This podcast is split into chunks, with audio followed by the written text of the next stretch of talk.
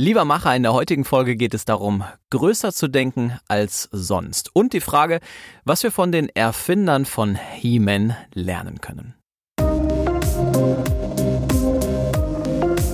Mich faszinieren Menschen, die Ziele erreichen, die für andere unerreichbar scheinen.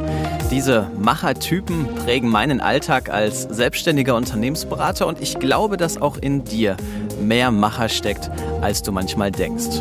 Ich freue mich, wenn das, was mich bewegt, dich auch in deinem Abenteuermacher weiter nach vorne bringt. Mein Name ist Bastian Kästner und ich teile mit dir meine Impulse für Macher.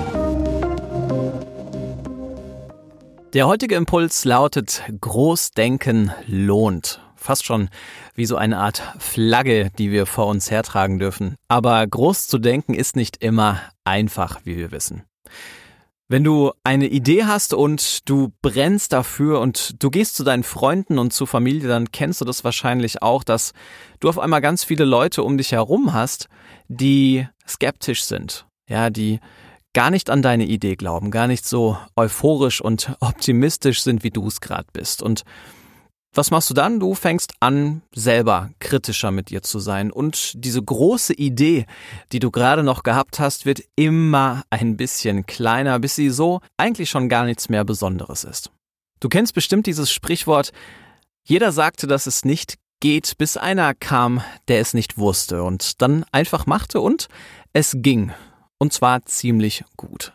Ich finde dieses Sprichwort unheimlich genial, weil es nämlich sehr gut auf den Punkt bringt, wie wir uns häufig im Alltag verhalten, wenn es darum geht, groß zu denken und einfach mal tolle Ideen und tolle Ziele zu haben. Wenn ich überlege, wie es mir ganz häufig ging, wenn ich Menschen beobachtet habe oder mich für sie interessiert habe, die tatsächlich richtig tolle Ziele erreicht haben, dann habe ich erstmal eine ganz große Ehrfurcht gehabt vor dem, was diese Menschen da geschafft haben. Und ich dachte mir, wow, so groß zu denken, das ist schon wirklich nicht leicht, ja, sich dieses große Ganze vorzustellen und diesen ganzen Weg zu gehen mit all den Skeptikern und mit all den Hindernissen, das verdient schon echt Respekt. Und ich habe mir auch oft genug gesagt, dass ich mir so etwas wahrscheinlich in der Form nicht zutrauen würde. Wenn man sich aber jetzt mal mit Menschen unterhält, von denen man genau so etwas sagt, wo man sich fragt, wie konnten die dieses Großdenken überhaupt an den Tag legen und über diese lange Zeit hinweg verfolgen, dann merkt man, dass viele von diesen Menschen gar nicht von Anfang an genau diesen großen Gedanken hatten. Dass sie häufig auch mal ein ganz anderes Ziel hatten und sich viele Weichen dann so gestellt haben, dass sie letzten Endes bei dieser großen Sache am Ende rausgekommen sind, die wir bewundern. Und wenn wir uns das so anschauen, dann werden wir eigentlich merken, dass es gar nicht darum geht, von heute auf morgen groß und riesig zu denken, sondern dass es eher darauf ankommt, in vielen kleinen Situationen nur ein bisschen größer zu denken als die Menschen um uns herum oder vielleicht sogar als wir selbst.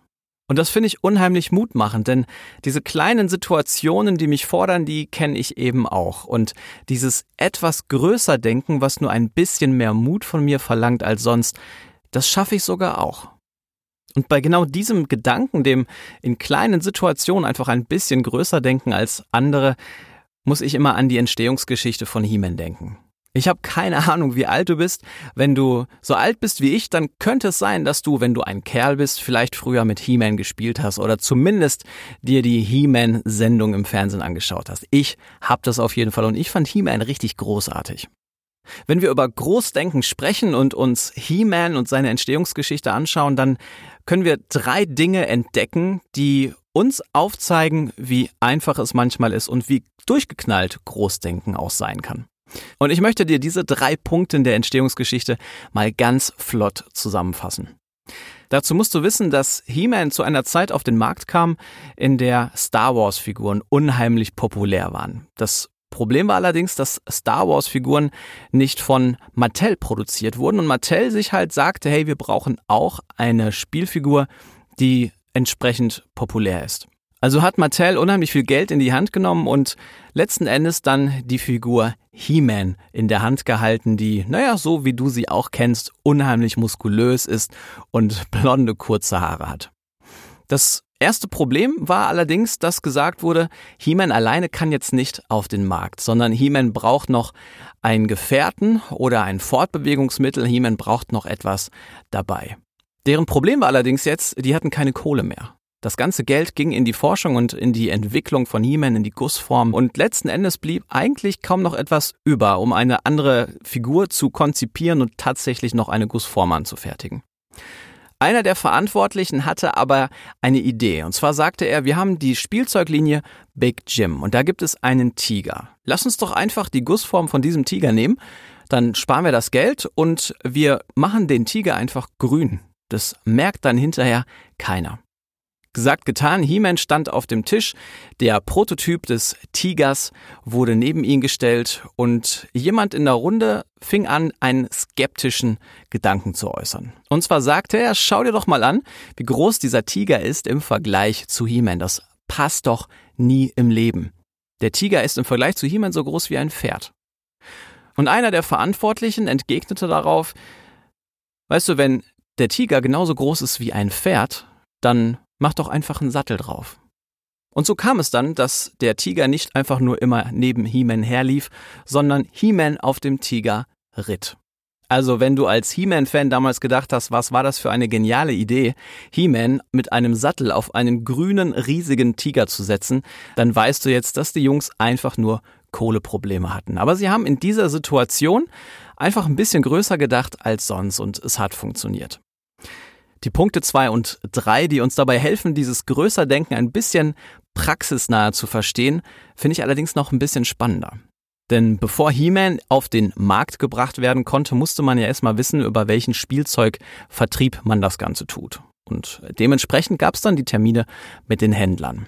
Child's World. Und du musst dir vorstellen, dass da alle Verantwortlichen am Tisch saßen, He-Man vorgestellt wurde und dann die erste kritische Rückmeldung von Seiten des Händlers kam, die so etwas aussagte wie, naja, bei Star Wars kennt man die Geschichte. Da weiß man ganz genau, warum welche Figur welche Aufgabe hat und kennt einfach die ganze Backstory dazu. Aber He-Man kennt ja niemand. Einer der beiden Verantwortlichen sagte dann, oh, habe ich das nicht erwähnt? Wir wollen für jede Spielzeugfigur einen eigenen Comic produzieren, der kostenlos hinten in die Verpackung mit eingelegt wird. Das war natürlich gar nicht geplant. Aber es hat funktioniert, denn Child's World hat gesagt, alles klar, finde ich toll, machen wir. Und tatsächlich haben die Jungs dann auch noch ein Comic dazu produziert. Wenn du aus der Zeit kommst, dann kennst du noch diese kleinen Mini-Comics, diese kleinen fast quadratischen Mini-Comics, die äh, doch ein wenig brutaler waren, als man das für die Zielgruppe eigentlich gedacht hätte. Und damit kommen wir schon zum dritten Punkt, auch zum Thema Zielgruppe. Denn der zweite Termin mit einem Händler war mit dem Händler Toys R Us. Und ganz stolz präsentierte dann das Entwicklerteam He-Man und dann natürlich auch Battlecat und das Comic. Und die Jungs von Toys R Us guckten sich die Verpackung an und sagten, ja, das ist ja alles schön und gut, aber auf eurer Verpackung steht, dass eure Zielgruppe bei vier bis fünf Jahren anfängt. Die können doch noch gar nicht lesen. Was sollen denn die jetzt mit dem Comic? Und einer der Entwickler sagte dann ganz geistesgegenwärtig und super improvisiert, ja, habe ich das nicht erwähnt, dass wir zwei einstündige Fernsehfolgen produzieren wollen, die die ganze Geschichte auch auf dem Fernsehbildschirm erklärt? Auch das war natürlich überhaupt nicht abgesprochen, aber auch das funktionierte. Denn auch Toys R Us ließ sich auf diesen Deal ein. Und so kam es, dass aus den ursprünglich geplanten zwei einstündigen Folgen eine komplette Staffel wurde. Und das Krasse daran finde ich, dass diese Staffel die Spielzeugindustrie tatsächlich geprägt hat, weil man gesehen hat, wie gut He-Man sich verkauft durch die Serie und durch das Comic. Und das war der Moment, wo man angefangen hat, Spielzeugen eine Serie zu verpassen, beziehungsweise von vornherein eine Serie zu produzieren mit dem passenden Spielzeug. Transformers beispielsweise ist genau auf dieser Erfahrung von He-Man gewachsen. Hätte am Anfang des ganzen Prozesses jemand den Verantwortlichen bei Mattel gesagt, hey, denkt doch mal groß. Stellt euch einen halbnackten, total muskulösen, blonden Kerl vor, der auf einem riesigen grünen Tiger reitet und macht dazu ein kostenloses Comic, was immer dabei kommt in die Verpackung und produziert doch einfach direkt eine komplette Fernsehserie. Ich glaube, dass der achtkantig rausgeflogen wäre.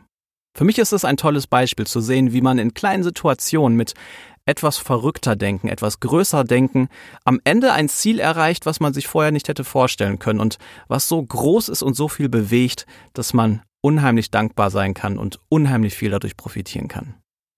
Also mach's doch vielleicht mal so wie die Jungs von He-Man. Großdenken lohnt. In der nächsten Folge geht es um die Frage, warum Ziele, die uns tatsächlich nach vorne bringen, nicht immer smart sein dürfen. Bis bald. Du möchtest mehr Impulse für Macher? Dann lass doch gerne dein Abo da und schau mal vorbei auf www.abenteuermacher.de.